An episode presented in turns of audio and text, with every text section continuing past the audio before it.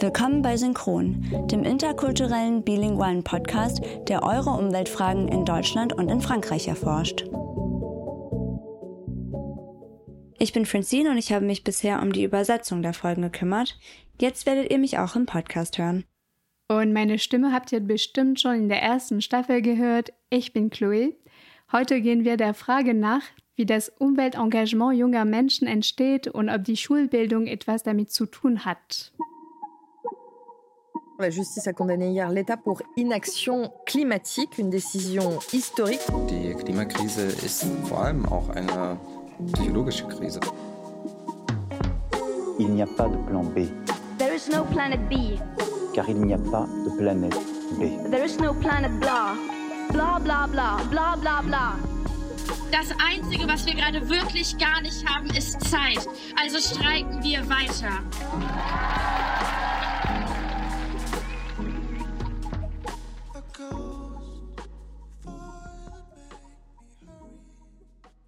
Diese Folge wurde vom deutsch-französischen Zweierteam Mylène Peter und Denis Sasse vorbereitet. Mylène hat während der ersten Staffel unsere Blogartikel geschrieben und ist nun Teil unseres Teams. Und Denis seinerseits kam Ende 2022 dazu.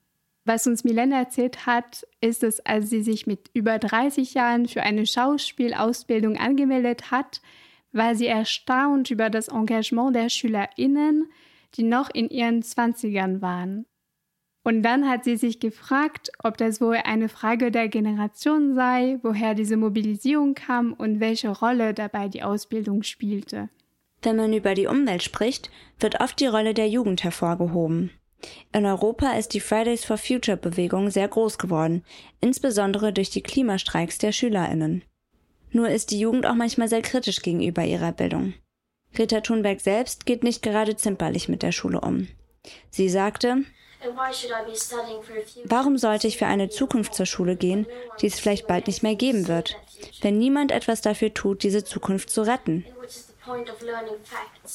Und was nützt es, Fakten zu lernen, wenn die wichtigsten Fakten unserer Gesellschaft offensichtlich nichts bedeuten?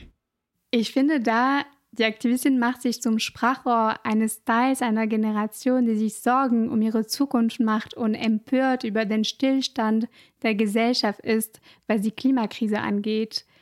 Deswegen war der Schulstreik, finde ich, besonders symbolisch. Ja, das stimmt. Doch wenn man darüber nachdenkt, hat die Schule eine große Rolle zu spielen, wenn es darum geht, die neuen Generationen für die Umwelt zu sensibilisieren. Und genau das wollen wir uns in der heutigen Folge gemeinsam angucken.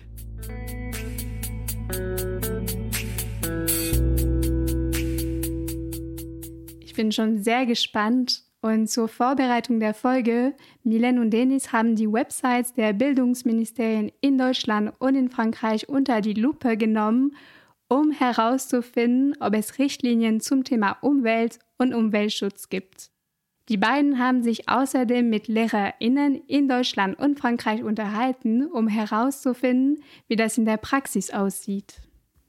Dazu sollte man wissen, dass 193 Länder der UNO, darunter auch Frankreich und Deutschland, die Agenda für nachhaltige Entwicklung bis 2030 verabschiedet haben. Und in diesen Zielen findet man eine qualitativ hochwertige Bildung. Auf französischer Seite ist die Wahl von UmweltklassensprecherInnen in allen Klassen der Mittel- und Oberstufe seit 2020 verpflichtend geworden. Also UmweltklassensprecherInnen sind KlassensprecherInnen, die für nachhaltige Entwicklung zuständig sind. Eigentlich keine schlechte Idee, ne?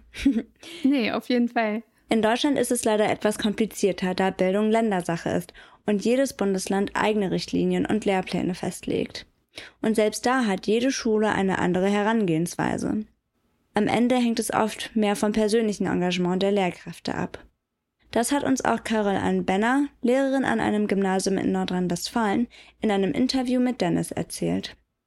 Da ist dann immer ein Kollege, eine Kollegin, die sich dafür verantwortlich fühlt und dann sicherlich auch in diesen Bereichen Impulse setzt und Projekte ausarbeitet und uns auch anhält, vielleicht mitzuarbeiten. Ansonsten würde ich grundsätzlich sagen, dass man eigene Ideen entwickelt und es vor allen Dingen auf das eigene Engagement ankommt, ob man jetzt ja da etwas tut In Frankreich gibt es zwar weitreichende Richtlinien, aber Umweltprojekte werden von den Schulen selbst initiiert und hängen daher von der Dynamik der Schule ab. Mylène hat mit Myriam Camille gesprochen, einer Lehrerin an einer öffentlichen Vorschule in Paris, die an einem Kompostprojekt teilgenommen hat.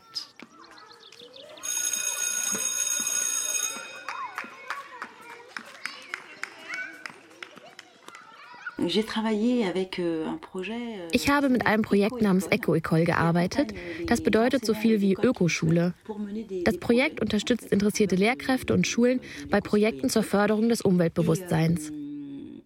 Ich hatte eine Klasse, die teilgenommen hat und ich glaube, es hat sogar die ganze Schule aktiv an diesem Projekt teilgenommen. Ich glaube, das hängt von der Dynamik der Schule ab und so waren dort auf jeden Fall alle beteiligt. Das Programm Eco-Ecole, was sowas wie Öko-Schulen auf Deutsch bedeutet, an dem Miriam teilgenommen hat, bietet Schulen, die sich angemeldet haben, Ressourcen für die Lehrkräfte, aber auch MitarbeiterInnen, die sich der Betreuung der Projekte widmen, sowie lokale Kontaktstellen. Wenn die Lehrkräfte einmal motiviert sind und über die nötige Zeit und Ressourcen verfügen, wie sehen diese Projekte dann aus? An der Schule von Miriam zum Beispiel ging es bei dem Projekt um die Abfallverwertung. Euh, Wir hatten das Glück, dass ein Kompostspezialist auf den Schulhof kam, um den Kindern zu erklären, was er aufbauen würde.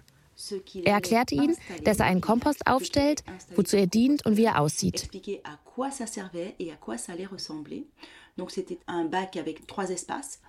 Es war ein Behälter mit drei Fächern und er erklärte, dass die Kinder sich aktiv an der Fütterung dieser Kompostbox beteiligen sollten, indem sie Pflanzen und Lebensmittelabfälle mitbringen, die sie in die Behälter geben können. Wir hatten sehr schöne Blumen, sehr schönes Gemüse und sehr schöne Erdbeeren und auch schönes Obst. Das Schöne am Eco-Ecole-Programm ist, dass SchülerInnen schon im Vorschulalter mit Umweltthemen in Kontakt kommen. Im Vorschulalter, das ist schon ganz schön früh. Naja, das scheint früh zu sein, da die SchülerInnen erst zwischen drei und sechs Jahren alt sind. Aber für Miriam besteht bereits ein großes pädagogisches Interesse. Also ich glaube, dass es zwei Aspekte gibt. Erstens das Verständnis.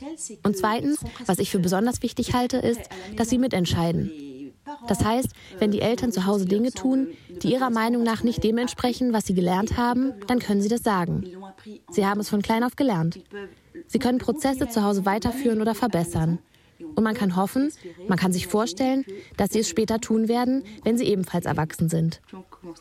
Je früher man damit anfängt, desto besser.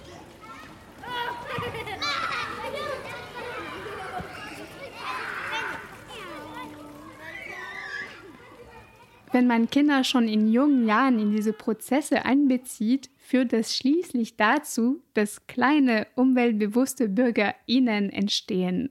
Richtig süße Vorstellung. genau das passiert auch in Deutschland am Gymnasium von Carol an. Die Politik- und Mathelehrerin spricht mit ihren SchülerInnen im Unterricht auch über die Umwelt. Aber an ihrer Schule, also an dem Gymnasium, gibt es auch schon konkretere Aktionen. Ganz konkret bei uns an der Schule haben wir zum Beispiel auch aus dem Unterricht entstanden äh, das Projekt, dass wir Müll trennen. Also wir haben in alle Klassenräume zwei Mülleimer äh, eingerichtet, die auch beschriftet sind. Einmal mit Papiermüll, einmal mit sonstiger Müll. Das ist, glaube ich, aus einer fünften oder sechsten Klasse damals mal entstanden. Ähm, dann gibt es noch Dinge wie äh, Energiemanagement. Da haben wir in jeder Klasse sind da SchülerInnen beauftragt. In der Regel sind das zwei, die eben dafür sorgen, dass das Licht nur dann an ist, wenn es auch wirklich scheinen soll. Dann gibt es noch Projekte von KollegInnen, zum Beispiel haben wir so ein Fair Fashion Projekt. Da geht es um nachhaltige Kleidung. Wir haben Gesundheitstage bei uns an der Schule, wo es um ja, gesunde Ernährung geht, was ja auch Teil davon ist. Und ich würde mal sagen, so wenn ich jetzt auf meine SV-Arbeit blicke, dann ist es schon so, dass wir bei allen möglichen Projekten, die wir so einrichten, auch immer den Gedanken mit reintragen. Zum Beispiel haben wir neulich einen, äh, einen Automaten mit Süßigkeiten aufgestellt und da war schon die Frage, hm, ist das denn in Ordnung, wenn wir so viel Müll produzieren bei uns an der Schule? Es ist schön zu sehen, dass es so motivierte Lehrkräfte gibt. Auf jeden Fall. Für mich ist das Einzige, dass nicht alle Schulen gleich engagiert sind, sowohl in Frankreich als auch in Deutschland. Aber besonders interessant fand ich die Tatsache, dass Miriam und Carol Ahn sich in ihren Interviews begeistert gezeigt haben. Es zeigen sich also nicht nur Fortschritte in den Schulstrukturen, sondern auch Engagement von Seiten der Lehrkräfte. Das gibt mir persönlich Hoffnung, dass wir auf dem richtigen Weg sind. Ja, das stimmt. Man sieht es als stark von der Motivation der Lehrerinnen oder der Schulleitung abhängt. Aber es ist interessant zu sehen, dass es große Fortschritte im Umweltbewusstsein an Schulen gegeben hat und dass es heute einen größeren Stellenwert hat als noch vor 20 Jahren. Genau. Und wie sieht es bei euch aus? Wurdet ihr in der Schule schon für Themen wie Umwelt- und Klimaschutz sensibilisiert? Schreibt uns gerne auf Instagram an at synchron.studio.